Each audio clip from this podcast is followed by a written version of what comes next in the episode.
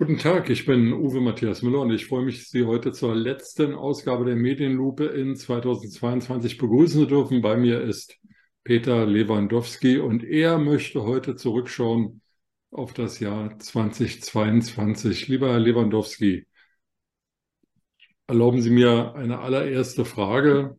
Ähm, welche von den Vorsätzen, die Sie sich am 31.12.2021 vorgenommen haben, haben Sie denn erfüllt? Ähm, keinen, Herr Müller, weil ich mir keinen Vorsatz genommen habe, außer den, den ich immer versuche zu haben, nämlich ein Stück immer aus dem Alltag herauszutreten und auch tatsächlich so ein, zwei Stunden am Tag die Zeit für mich und meine Innerlichkeit zu nehmen. Das klappt nicht immer, weil ich mich dann dabei erwische, wenn ich mit dem Hund spazieren gehe, dass ich die, die AirPods reinmache und Deutschlandfunk höre. Aber das ist ein immer wiederkehrendes Ziel und es klappt nicht jeden Tag, aber es klappt eigentlich ziemlich häufig und dafür bin ich auch ganz dankbar. Ich bemühe mich ja, Sie auch immer aus dem Alltagsleben herauszuziehen. Also von daher haben Sie da immer noch ein paar Minuten in der Woche durch die Medienlupe.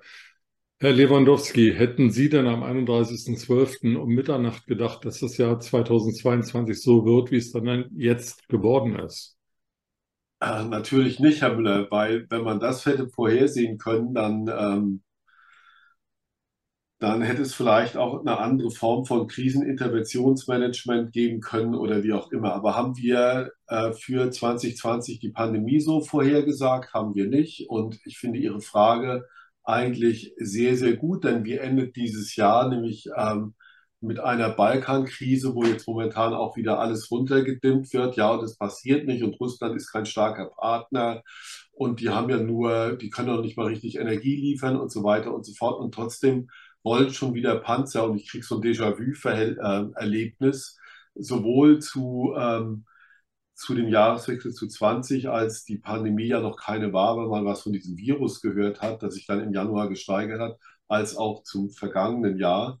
Ähm, und ähm, deswegen ich schaue ich ja immer sehr optimistisch in neue Jahre hinein und ich persönlich kann mich auch darüber nicht beschweren. Wir haben auch, glaube ich, 52 Medienlupen geschafft, aber die Weltlage an sich ist natürlich furchterregend und das hätte man sich auch nicht vorstellen können. So vielleicht ist es auch ganz gut, dass man es sich nicht vorstellen kann, weil wir haben auch in diesem Jahr gesehen, dass Krisenmanagementmechanismen bei der Vielzahl an Krisen nicht richtig funktionieren, weil es sie auch in dem Sinne nicht gibt, weil es zu viel auf einmal geworden ist. Aber darüber haben wir schon oft genug geredet.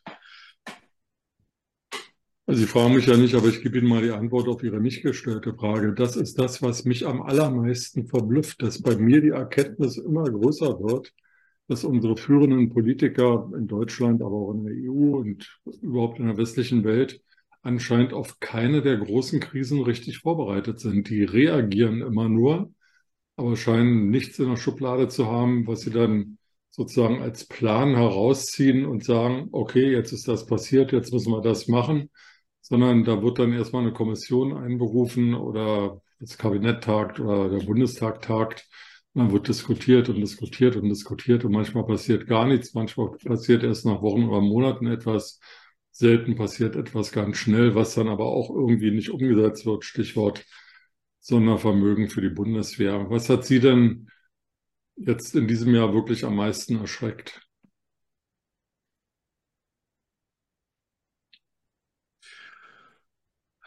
Lassen wir mal alle politischen Mechanismen weg, dann ist es einfach ähm, diese Brutalität, die wir aus dem Syrienkrieg kennen und dass einfach auch neue Konfliktherde als Blaupause genommen werden. Wir kennen diese sagen wir mal, diese bedingungslose Konfliktbereitschaft kennen wir schon aus dem Irakkrieg. Ähm, da haben die Russen noch nicht mitgespielt, da haben die Amerikaner auch mitgespielt. Ich habe ähm, neulich einen Bericht über Herrn Assange gehört, der das ja damals alles wahnsinnig viel geleakt hat und ihm drohen bei Auslieferung, glaube ich, 178 Jahre Gefängnis. Warum er inhaftiert wurde, diese Anklage wegen Missbrauch von einem schwedischen Staat, äh, Staatsanwalt, die ist schon längst fallen gelassen. Und äh, dass wir in unserem 21. Jahrhundert immer noch zu barbarischen Taten dermaßen neigen, wo wir eigentlich immer für uns diesen zivilisatorischen Anspruch wirklich für uns beanspruchen. Ja, auch Putin sagt ja, wir sind der dekadente Westen und so weiter und so fort. Und dass es einfach kein Ende findet. Und das gibt mir auch so ein ungutes Gefühl, auch hinsichtlich des Balkankrieges, dass man so das Gefühl hat und alles, was sich daraus entwickelt, auch aus der Sprachrhetorik her, ähm, dass man nach uns die Verluste, dass das eigentlich auch relativ egal ist, wenn man auch sieht, wie Putin ähm, Soldaten rekrutiert.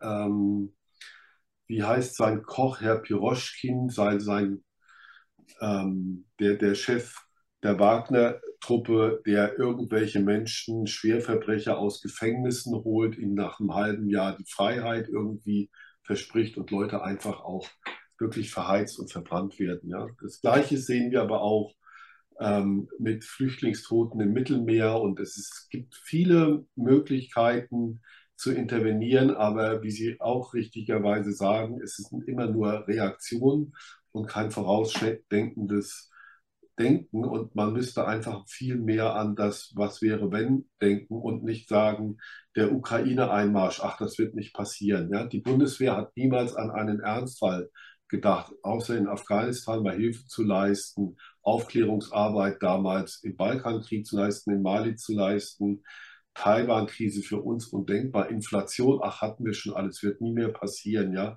Strompreiserhöhung, nein, wir bauen ja alles aus, wird alles gut sein und so weiter und so fort. Es geht mit dem Klima so weiter, Rechtsradikalismus und wieso, das andere ist noch viel schlimmer. Es gibt tausende von Themen, auch Boris Becker hat übrigens nicht gedacht, dass er ins Gefängnis gehen wird. Und wer hätte geglaubt, dass die deutsche Fußballnationalmannschaft zum zweiten Mal so schmählich vor einer Fußball-WM scheitert und dass die, ähm, die Mannschaft, die Männer nicht mögen, nämlich die Frauen, noch eine recht gute WM gespielt haben und auf einmal alle zugeschaut haben. Und so gesehen befinden wir uns schon in einer Zeitenwende. Und zwar an allen Ecken. Schauen Sie auch auf, die, auf den öffentlichen rechtlichen Rundfunk mit dem RBB-Skandal der fürchterlich entlarvend ist, der Niedergang von Gruner und ja, Elon Musk kauft Twitter, in welcher Welt leben wir und keiner sieht es vorher und keiner will es in irgendeiner vorher, äh, Weise vorhersehen. Und Herr Trump hat man vermutlich auch nicht vorhergesehen, dass er jetzt doch langsam abschmiert, nachdem er sich grandios nochmal ähm, zur Kandidatur angemeldet hat. Und mhm. Johnson hat bestimmt auch gedacht, dass er noch viele Jahre Großbritannien regieren wird unter einer lebenslang lebenden Queen und überraschenderweise ist Charles dann auch noch König geworden.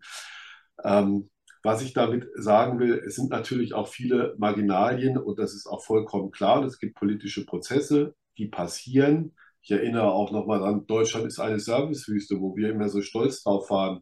Ich habe neulich alte Sachen von meinem Vater gefunden, da steht noch Made in West Germany, ein Brillenetui. Ja? wenn ich das meinem Sohn zeigen würde, der würde sagen, was ist denn das? Ja, kann ja gar nicht in irgendeiner Form möglich sein. Aber was wir wirklich brauchen in der Zeitenwende ist eine Klarheit, uns zu positionieren. Es ist auch ein viel zu großes Klein-Klein in den Medien. Und das zeigt sich jetzt auch wieder ein Virologe, der angefeindet wurde ohne Ende erklärt die Pandemie in einem Interview. Die Pandemie ist zu Ende, was er vor drei Wochen schon gesagt hat. Und schon geht ein Geschrei los, kommt gleich der FDP-Minister und sagt, wir wollen jetzt aber alle Freiheitsregeln brechen. Die Krankenhäuser sind voll wegen an, irgendwelcher anderen Sachen. Was ist jetzt? Wir haben ein Infektionsschutzgesetz, das sowieso ausläuft. Und schon wieder geht ein Gezänke und Theater irgendwie los. Und das lenkt auch die Leute von den eigentlichen Problemen ab, die da sind. Und im Deutschlandfunk habe ich heute Morgen auch einen Herrn gehört, ja unser Lieblingsthema, Herr Müller, gesagt, warum immer diese ganzen schlechten Nachrichten, gibt es nichts Gutes aus dieser Welt zu berichten, aber das liegt ja auch an uns oder an der Politik zu sagen, wo finden wir die Lösungsansätze und wie können wir da vorangehen, als uns immer nur in diesen Kleinigkeiten zu streiten. Italien hat eine neue Regierung. Ähm, das ist auf keinen Fall meine Regierung, aber auch da war ein Riesengeschrei gewesen. Und ich habe damals schon gesagt, na, in einem Jahr ist sie auch schon wieder weg. Und man sieht jetzt aber im Gegensatz zu Trump, wie diese Regierung auf einmal in der Realpolitik ankommt und in sich auch ein Stück scheitert, zerstritten ist. Und wenn man jetzt mal die Flüchtlingsfrage beiseite lässt, aber auch das bräuchte eine Lösung, eine europäische Lösung, ist dann auch immer viel Sturm im Wasserglas, ohne etwas jetzt beschönigen zu wollen. Wir haben eine Menge äh, Themen angeschnitten, sehr viel über die Grenzen hinausgeschaut. Ich war ein bisschen überrascht. Vor ein paar Tagen hat Robert Habeck ein Interview gegeben und gesagt, die AKW-Frage ist entschieden. Die werden, weiß ich nicht, Ende April oder so abgeschaltet, also in ein paar Monaten abgeschaltet. Dann, dann läuft diese letzte Frist aus und daran sei nicht mehr zu rütteln. Heute Morgen höre ich in Deutschlandfunk, dass Christian Lindner, FDP, Bundesfinanzminister, an einem Papier arbeiten lässt, das so ein bisschen erinnert, die Älteren werden das noch im Kopf haben, an das Lambsdorff-Papier von 1982 das dann zum Scheitern der damaligen ähm, rot-gelben Koalition führte, unter Schmidt und Genscher. Also er stellt viele Fragen, die für die Grünen und die SPD völlig unannehmbar, völlig unbeantwortbar sind, unter anderem nach der Verlängerung der AKW-Laufzeiten. Sie sprechen von der Brutalität, ähm, Wagner-Truppe, äh, Irak, Syrien und so weiter ich lese gestern einen Artikel über Schüler in Berlin, die immer häufiger mit Messern bewaffnet sind. Die Brutalität dort nimmt zu. Wir hatten hier in Augsburg vor zwei Wochen, drei Wochen einen Suizid an sehr prominenter Stelle. Da ist jemand vom Augsburger Rathausdach gesprungen. Ähm, an sich schon schlimm, völlig katastrophal. Aber danach sind äh, unter Schülern Videos von, von diesem Selbstmord ähm, kursiert. Ähm, heute berichtet der Feuerwehrverband von zunehmenden Übergriffen auf Einsatzkräfte und dass die Politik einfach nichts dagegen tut, auch die Medien dagegen nichts tun. Ich bin neulich im Generationstalk von Ulrike Krämer gefragt worden, was ich denn zu den Missbrauchsfällen in Deutschland sage, was mich ein bisschen überrascht hat, weil es geht ja eigentlich um Demografie, aber Kinder gehören ja natürlich auch zur Demografie. Und ich habe ihr mein Entsetzen darüber bekundet, dass es A, so viele Missbrauchsfälle gibt und dass die Gesellschaft überhaupt nichts dagegen tut. Es gibt keine Massendemonstrationen gegen Kindesmissbrauch. Also ich finde, unsere Gesellschaft verliert immer mehr die Wertorientierung, ähm, bekommt sie also weder von der Politik noch von Philosophen oder ähnlich Berufenen und wenn ich Herrn Drosten nochmal aufgreifen darf, den Sie eben angesprochen haben, es ist mir völlig unbegreiflich, dass ein Virologe, der so umstritten ist wie er, aber jeder Virologe ist ja umstritten, sagt, die Pandemie sei beendet. In China sind 248 Millionen Menschen an Corona erkrankt. Es wird mit einer Million Todesfällen gerechnet. Er sagt, die Pandemie ist beendet und alle Politiker sagen, super, jetzt ist die Pandemie beendet. Also ich frage mich ernsthaft, woran die Menschen sich orientieren. Ja, das frage ich mich auch. Ähm, ja, das frage ich mich auch. Ganz einfach. Ja, es fehlen einfach Leitbilder, aber das habe ich auch versucht anzudeuten, wenn man äh, konstruktiv lösungsorientiert, vielleicht sogar mathematisch denkt, dann wäre unsere Gesellschaft viel nüchterner. Also zwischen gewaltbereiten Jugendlichen ähm, muss man in vielen Sachen unterscheiden. Man hat, glaube ich, verschiedene Gruppen, nämlich einmal traumatisierte Flüchtlinge, die irgendwie losgehen, wo ich aber auch total ratlos bin, was macht man mit denen, die kriegsgeschädigt sind. Das andere sind die aus sozial schwachen Verhältnissen kommen, wo eine, eine häusliche Brutalität an der Tagesordnung ist und so ein Muster auch weiter übertragen wird. Ja? Das dritte ist auch was den Missbrauch angeht. Ja, Täterschaft wird ja oft auch gedeckt. Es sind ja nicht jetzt irgendwie in Flüchtlingsfamilien, wenn sie ihren, ihr Generationsgespräch hatten, sondern es passiert auch sehr stark in deutschen Familien in allen Schichten. Ich habe beim Stern mal eine Geschichte über schlagende Männer gemacht. Da gab es damals eine Hilfs Selbsthilfegruppe in Hamburg, die ich besucht habe. Da war ich Anfang 30, da war ich erschrocken, was es alles an Phänomenen gibt. Und das war jetzt nicht nur in irgendwelchen Problemvierteln, sondern es war der Generaldirektor genauso, die einfach nicht damit umgehen konnten. So. Ich glaube, dass mittlerweile die Gesellschaft tatsächlich in vielen Punkten davon überfordert ist und das hat auch was mit, mit ähm, ich möchte jetzt nicht die alte Leier sagen, mit, ähm, ähm, mit dem Neoliberalismus und der wie Herr Retzwig sagt, die singularisierte Gesellschaft, sondern dass wir aus dieser singularisierten Gesellschaft auch langsam wieder rauskommen. Also jeder achtet nur auf sich selbst. Der Spiegel hat in den 80er Jahren schon mal von einer Ellenbogengesellschaft Ende der 80er Jahre geschrieben und die findet irgendwie ein Ende oder wir merken auch, dass es so nicht weitergeht. Aber wie können wir in neue Gemeinschaft einfach äh, kommen und welche Rolle spielt der Staat? Und der, Roll und der Staat, finde ich, müsste in dem Fall, was er zum Teil ja auch versucht, ähm,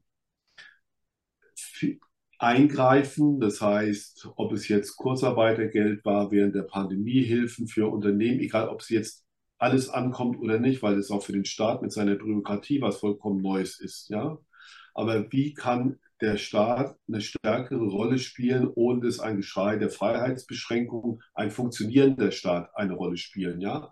Funktionierender Staat wäre für mich, ähm, dass die Bahn fährt, obwohl wir, der Staat nur noch beteiligt ist an der Bahn. Aber ich habe in der Süddeutschen neulich einen Bericht gelesen von einem österreichischen Kollegen, der Deutschland für 2023 alles Gute wünscht und was alles funktionieren müsste. Und daran sieht man mal, was in Deutschland alles nicht funktioniert. Und da war dieses Land auch zu satt und zu befriedigt und ähm, zu hochnäsig ist es ja bis heute noch in irgendeiner Form, sich der Realität richtig zu stellen. Und ähm, wir gucken, viele von uns gucken nicht nach links und nach rechts. Wir haben eine starke Zivilgesellschaft weiterhin. Ich bin auch ehrenamtlich engagiert bei mehreren Projekten und merke auch, wie viele Leute da zueinander stehen, aber die sie jetzt nicht das große Thema Gesellschaftspolitik im größeren Sinne irgendwie auf dem Zettel haben. Und das verbiegt es. Ich kann jetzt auch nicht schnipsen und sagen, wir haben hier einen neuen geistigen ich weiß nicht mehr, wer in den 60er und 70er Jahren alles irgendwie eine Meinungsführerschaft außerhalb der Politik hatte oder die für sich beansprucht hat. Aber man hat immer das Gefühl, es gibt mehr kluge Köpfe. Vielleicht gibt es die immer noch, aber das ist auch ein Zeichen der Zeit, dass die Durchdringung einfach viel schwieriger geworden ist. Ich will jetzt nicht eine Regierung nageln, weil unter Frau Merkel war das auch nicht irgendwie gerade besser gewesen. Aber wissen Sie, das kommt noch dazu.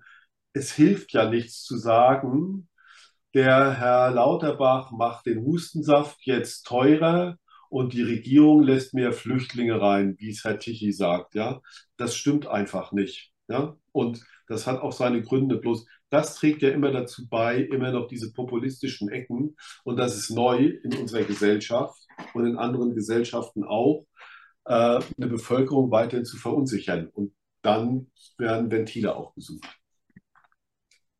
Naja, also da bin ich offen gestanden ein bisschen differenzierterer Ansicht. Also ähm, kriminalstatistisch ist es wohl so, dass ähm, Flüchtlinge nicht zu einem Anstieg der Kriminalitätsraten äh, beitragen, aber publizistisch von den Medien veröffentlicht ist es tatsächlich so, dass eben ähm, jeden Tag in irgendeiner Zeitung steht, dass irgendein Mensch, der irgendwann hierher gekommen ist, um, um Hilfe zu suchen, um Schutz zu suchen, kriminell wird. Sie haben das ja vorhin auch gesagt, dass sie zum Teil traumatisiert sind und so weiter. Und statt sich derer dann anzunehmen, also entweder ins Gefängnis zu stecken oder abzuschieben oder ihnen tatsächlich zu helfen, passiert ja nichts. Klar, wenn die jetzt kriminell geworden sind, dann werden sie verurteilt. Aber ansonsten passiert ja nichts. Das ist das eine. Und auf der anderen Seite ähm, sagt die Bundesregierung, was eigentlich auch richtig ist, dass wir Zuwanderung brauchen, weil wir Arbeitskräfte brauchen. Die kommen aber nicht, weil die Züge nicht fahren und die Digitalisierung nicht funktioniert und es eben keinen Hustensaft gibt. Aber sie werden eben auch von der Bevölkerung nicht akzeptiert, weil die Bevölkerung nicht unterscheidet zwischen denen, die hierher kommen und Schutz suchen und dann irgendwas anstellen und denen, die eigentlich arbeiten sollten. Deutschland ist eben kein weltoffenes Einwanderungsland wie Kanada oder die USA oder Australien oder Neuseeland, wo es klare Regeln gibt und wer sich nicht an die Regeln hält, der spürt das dann auch. In Deutschland gibt es vielleicht diese Regeln, aber sie werden halt nicht durchgesetzt. Und ähm, hier wird eben eine Diskussion darüber geführt, dass der Spruch bei oder zu, zu ähm, Gefahren und Risiken fragen Sie Ihren Arzt oder Apotheker dass dieser Spruch gegendert wird, statt dafür zu sorgen, dass die Apotheker genügend Medikamente haben, die sie jetzt über die Weihnachtsfeiertage und über den Jahreswechsel verteilen können, sind eben diese Mikrothemen, die immer angepackt werden, von denen Sie ja auch das ganze Jahr über in der Medienlupe gesprochen werden, äh, gesprochen haben, die aber eben eigentlich ähm, nicht wahnsinnig wichtig sind und auch zu keiner Problemlösung beitragen. Ein gutes Beispiel, um nochmal auf Herrn Lauterbach zurückzukommen. Ja. Ähm, wir haben ein, wir, wir kommen in eine Sackgasse, was den Medikamentenmangel anbelangt. Ja. Diese Sackgasse ist eigentlich seit ein guter Freund von mir ist Apotheker, hat einen pharmazeutischen Betrieb im Taunus. Das hat er mir vor zehn Jahren schon erzählt. Ja? Wie stark wir uns von ähm, aus wirtschaftlichen Gründen von China und Indien abhängig gemacht haben, weil die Industrie dorthin abgewandert ist. Da kann die Politik momentan nichts machen, die kann nur appellieren und das, was Herr Lauterbach auch sagt, dass die Preise hochgezogen werden müssen, weil die Krankenkassen diese Unternehmen, die abgewandert sind, versuchen noch im Preis in irgendeiner Form zu drücken, der ja nicht bei Ihnen ankommt oder bei mir ankommt, sondern irgendwo rumschwirrt, ja, da ist, sind tatsächlich, und das meine ich auch, mit Eingriffen vom Staat ist der Staat tatsächlich zum Segen gefordert. Ja. Wir regen uns aber darüber auf, dass Herr Lauterbach auch darüber nachdenkt, dass man Beipackzettel gendern sollte. Ja.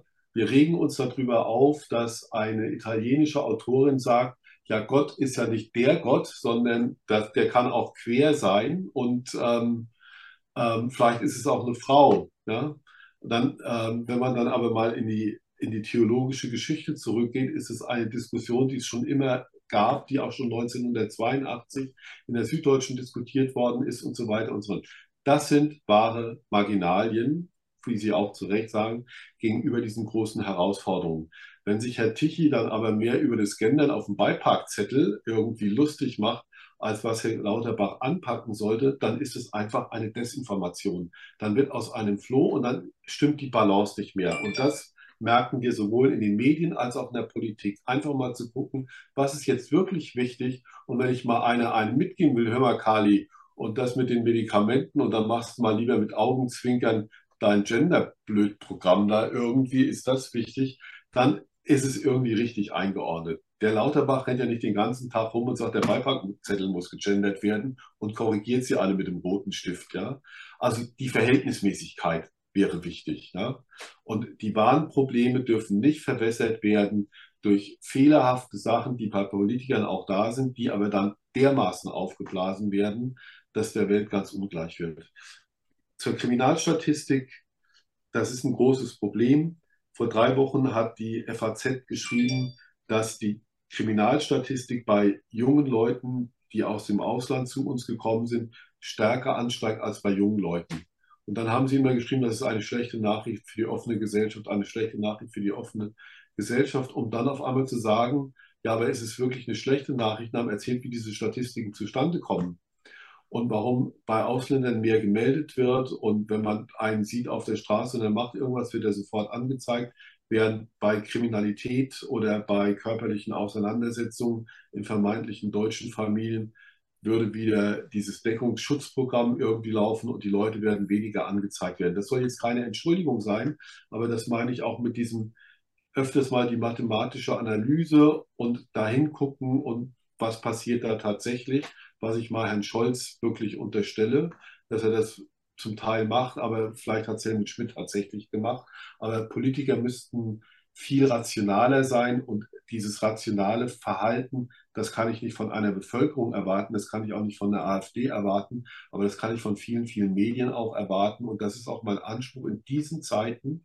an normale Politik und Politikern aus Parteien, die auf dem Boden unserer Verfassung stehen. Ja.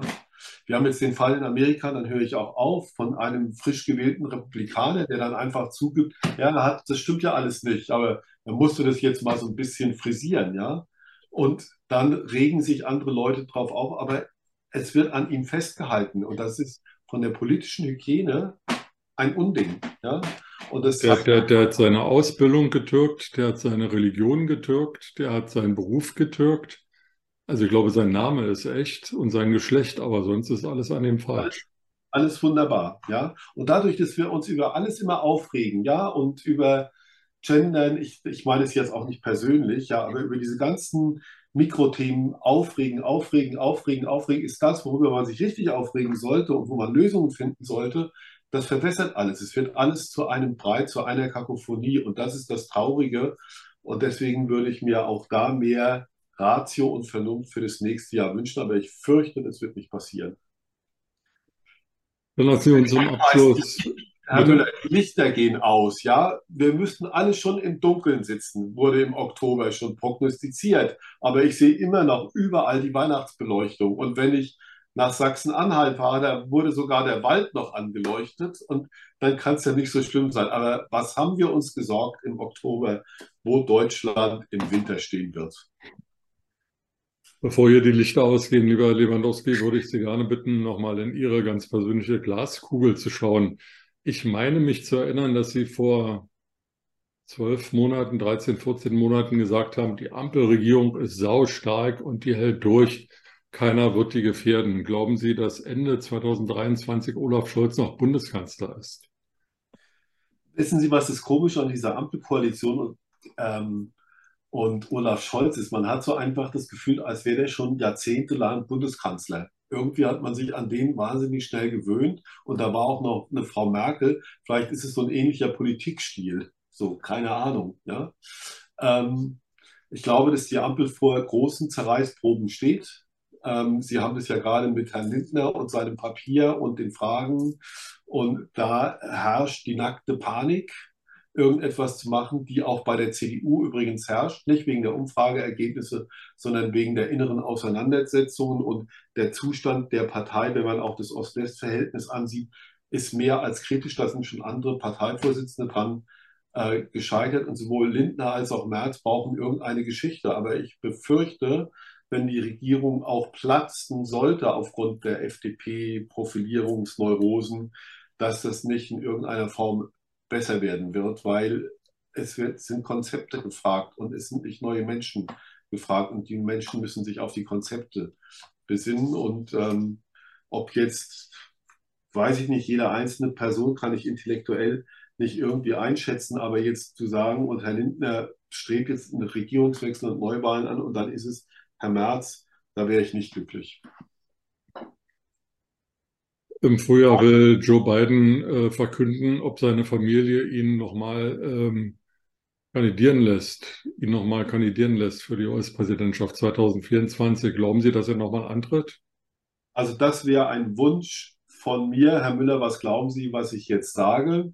Dass er natürlich nicht antritt. Also äh, er wird ja schon als geistig behindert von Herrn Trump, was unterste Schublade ist.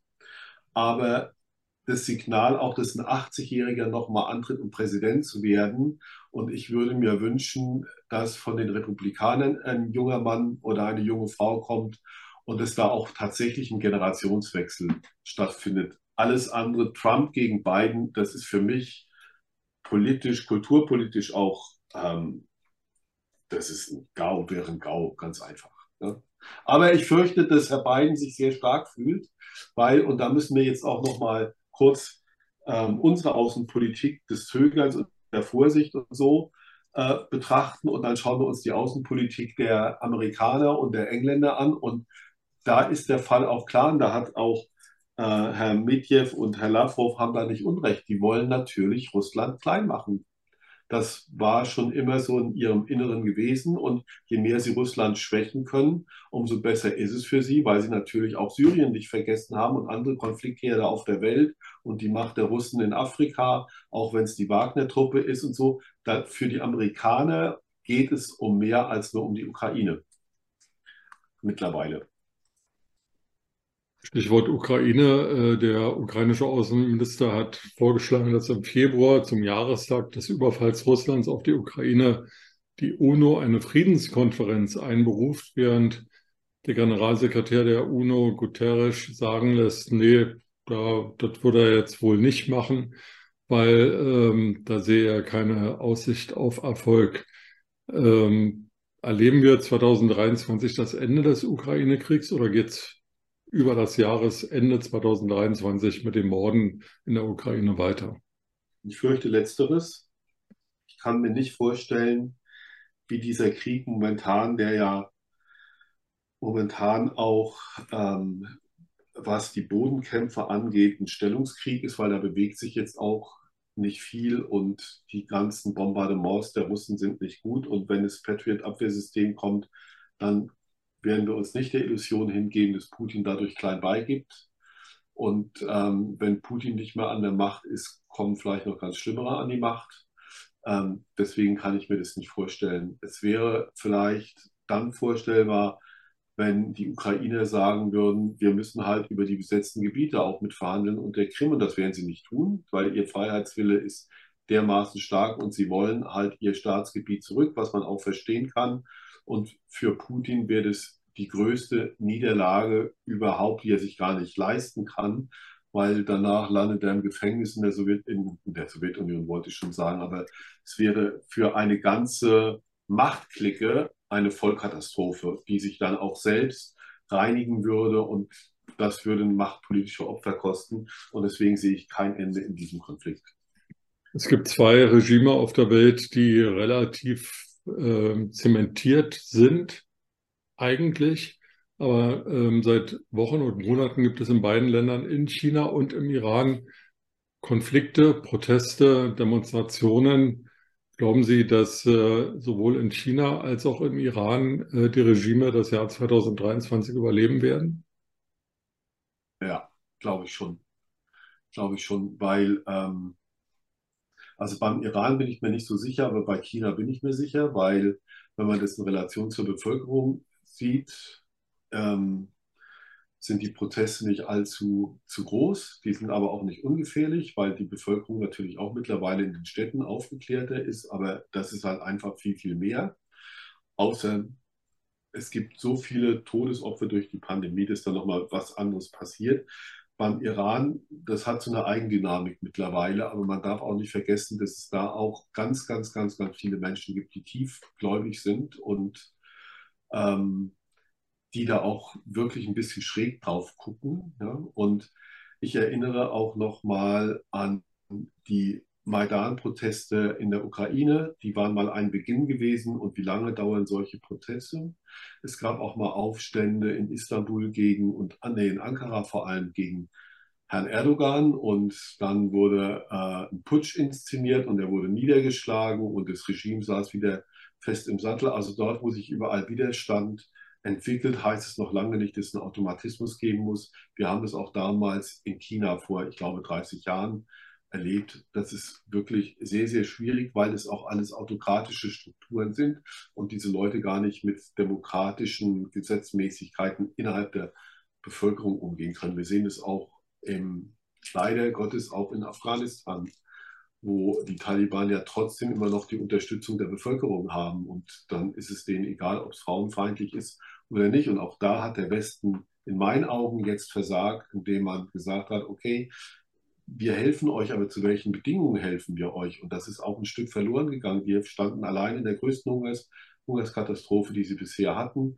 Es ging ihnen wirklich schlecht. Man hat sie sich selbst überlassen und natürlich ein bisschen mit Lebensmitteln geholfen, aber man hätte ihnen mehr helfen können, aber man hätte es mit Bedingungen machen müssen. Müssen, weil die Taliban natürlich unter sich auch, es gibt ja schon wieder eine Fraktion, die wieder zurückrudert, ja, so war es ja nicht gemeint und so weiter und so fort. Das heißt, diese ganzen Strukturen, die sind viel komplexer und viel manifestierter, als sie sich bei uns in der Gesellschaft manifestiert haben. Das muss man auch mal sagen. So leben wir noch auf einer Insel der Glückseligkeit. Dann kommen wir zu den leichteren Fragen. Werden Sie sich ein 49-Euro-Ticket kaufen? Nein. Kommt da noch eine halbwegs nachvollziehbare Begründung? Weil ich äh, in Hamburg mit Fahrrad fahre ähm, und weil ich mit dem Gedanken spiele, also wir fahren ja oft in den Harz und das sind dann 250 Kilometer, da muss aber der Hund mit und da muss was transportiert werden. Ähm, und bei mir läuft ein Leasing aus und dass ich das dann durch das Benzin durch ein E ersetze, aber da bin ich mir noch nicht so hundertprozentig sicher. Viele aus meinem Freundes- und Bekanntenkreis fahren E-Autos und sagen, es ist alles super, aber dann, wenn ich mit denen telefoniere, sind sie mal an irgendeiner Ladestelle, also so ganz so super soll es wohl auch doch nicht sein und ich habe dafür noch kein richtiges Gefühl. Aber kein 49-Euro-Ticket. Gut, Ende des Jahres Hansi Flick noch Bundestrainer der Nationalelf sein. Ich denke schon. Ich denke schon. Also lieber er als noch irgendeinen von diesen alten Männern und Jürgen Klopp will noch ein bisschen Geld verdienen und Herr Tuchel wird es nicht, weil Herr Watzke jetzt ja in diesem Seniorenbeirat des DFB ist, der alles nach vorne bringen soll in die Zukunft. Ähm, glaube ich nicht. Und ansonsten steht er auch keiner momentan zur Verfügung. Und ich glaube, Herr Flick ist auch gar nicht der Schlechteste. Dann bleibt mir als letzte Frage nur noch, Herr Lewandowski, habe ich eine Frage vergessen, Ihnen zu stellen. Ja, so, das Übliche noch, ob ich mehr Sport machen will. Ähm, Nee, nee, also die guten Vorsätze, die kommen ja noch. Also, ach so, die guten Vorsätze kommen noch. Nee, ansonsten glaube ich, alles gut. Ich habe schon meinen Zettel zerrissen hier. Das wie, 2020. wie Frau Pelosi. Die Frau. Ja. Gut, Herr Lewandowski, dann denken wir jetzt ein paar Tage voraus. 31.12.2022, 23 Uhr 58. Was nehmen Sie sich für 2023 vor? Fünf Kilo weniger, ein bisschen mehr Gelassenheit und ähm, manchmal überlege ich mir tatsächlich, was auch diese Medienlupe angeht oder unsere Medienlupe angeht, wie können wir es nochmal schaffen, viel stärker an einem gesellschaftlichen Diskurs teilzunehmen, um uns auch anders noch ein Stück in die Gesellschaft tatsächlich einzubringen und nicht nur da zu sitzen, in Anführungsstrichen, und zu schimpfen. Wir machen ja das Max-Magazin. Ähm, ich mache ja hier für ein großes Sterbehospiz in Hamburg auch ein Magazin, wo es immer diese Themen Menschlichkeit im Vordergrund stehen. Aber ich glaube, wir müssen noch irgendeine Form finden, wo Themen, auch Debattenkultur, tatsächlich eine andere Durchdringung einfach bekommen. Also nicht Themen, sondern Plattformen. Und das ist mit eine Herausforderung in meinen Augen für 2023, aber auch für 2024 und 2025. Die Medienlandschaft wird sich ändern. Überlegen Sie mal, ein ganzer Verlag wie Grunert Jahr fällt jetzt weg. Die haben immer gesagt, das sind Qualitätszeitschriften, das habe ich auch immer gesagt, aber da fällt ja auch eine Leserschaft weg und die muss ja auch in irgendeiner Form informiert, unterhalten oder wie auch immer werden, was andere dann nicht tun. Und da ist vielleicht auch eine Lücke da. Es gibt, glaube ich, bei vielen Sachen immer noch ein Bedürfnis. Habe gestern eine Quiz-Sendung gesehen, XXM mit Kai Pflaume irgendwie, weil die habe ich mir angeguckt, weil Luis Klamroth da auch gegen Herrn Plasberg angetreten ist. Und ich wollte mal sehen, wie Luis Klamroth, den ich kenne, ähm, sich da so schlägt und so. Ja? Und dann ist mir mal aufgefallen, wie viele Quiz-Sendungen es gibt und sogar ähm, auf T-Online wird immer die Wissensfrage des Tages und alles Mögliche gestellt. Ja, es gibt also auch ein Bedürfnis nach anderen Sachen auch zu wissen, als nur, wer hat die, das Fußballspiel gewonnen und ähm, welcher Politiker ist doof und so weiter und so fort. Ja, und diese andere Bedürfnislage kann man natürlich darüber hinaus, ähm, glaube ich, anders befriedigen als nur über Wer wird Millionär und solche Geschichten. Und das gibt mir dann auch wieder ein bisschen Hoffnung, dass da für neue Sachen auch eine Akzeptanz da ist. Wir haben ja neulich über Max gesprochen. Das merke ich ja auch in den sozialen Medien, dass uns da positive Sachen zurückgespielt werden. Aber wir sind jetzt halt leider nicht der Stern der 60er Jahre, aber sowas bräuchte man wieder. Ein bisschen mehr Kraft. Twitter für Intellektuelle mit 3800 Zeichen statt 124, wie viel das sind. Ja, Mensch, das ist eine schöne Aufgabe und ich hoffe, dass der Vorsatz, den Sie sich vorgenommen haben, dass der wenigstens dann noch erfüllt wird. Dann können wir die fünf Kilometer weniger auch vergessen. Genau, und da müssen Sie mir dann helfen, Herr Müller, ne? Herr Lewandowski, dann danke ich Ihnen für dieses Jahr. Ich Ihnen auch. Und freue mich, wenn wir uns im nächsten Jahr wiedersehen. Eine lange Stunde. Ich danke Ihnen. Bis dann. Bis dann. Tschüss. Alles Gute. Guten Rutsch. Für Sie auch. Danke. Tschüss.